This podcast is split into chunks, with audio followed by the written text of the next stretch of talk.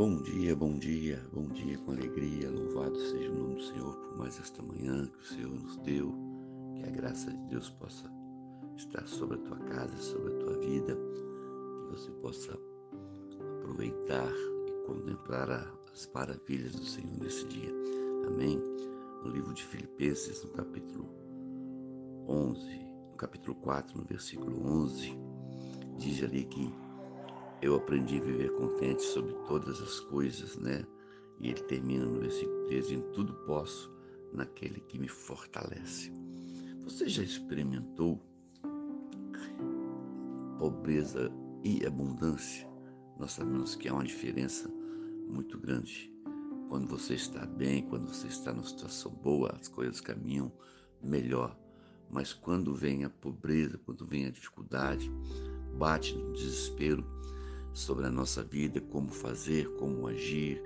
Aí muitas coisas chegam no nosso coração e vem a preocupação, vai tomando o nosso tempo. Esse texto ele fala mais ou menos isso, que eu aprendi a viver contente em toda e qualquer situação. Por que o autor fala isso? Porque eu tenho um Deus que posso todas as coisas, posso em todas as coisas aquilo que nos fortalece.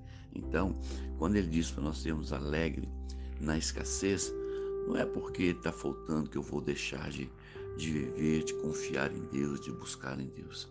É também saber viver nesse momento difícil, né? porque eu tenho certeza que todos nós, ou pelo menos a maioria de nós, né, já passou por um momento de escassez, de falta de alguma coisa.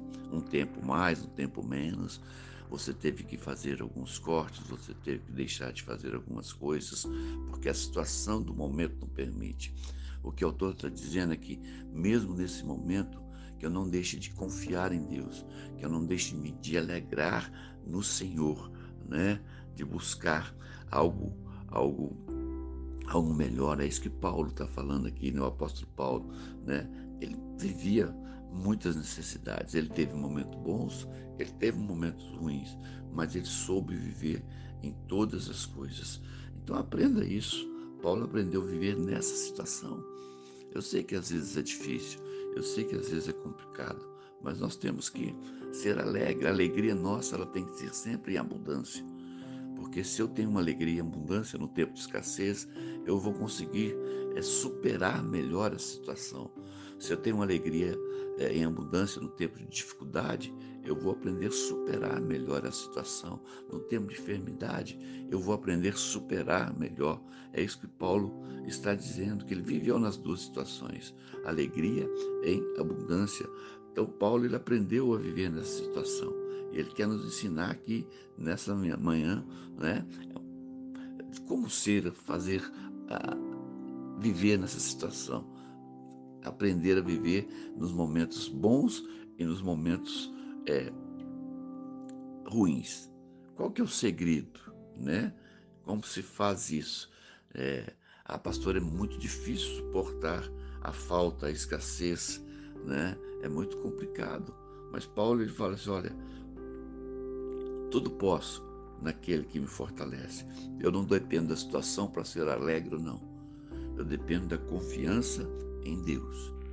Eu dependo confiar que vai passar.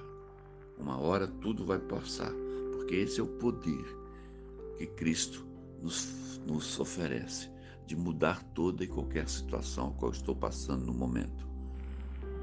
Todos nós temos momentos ruins.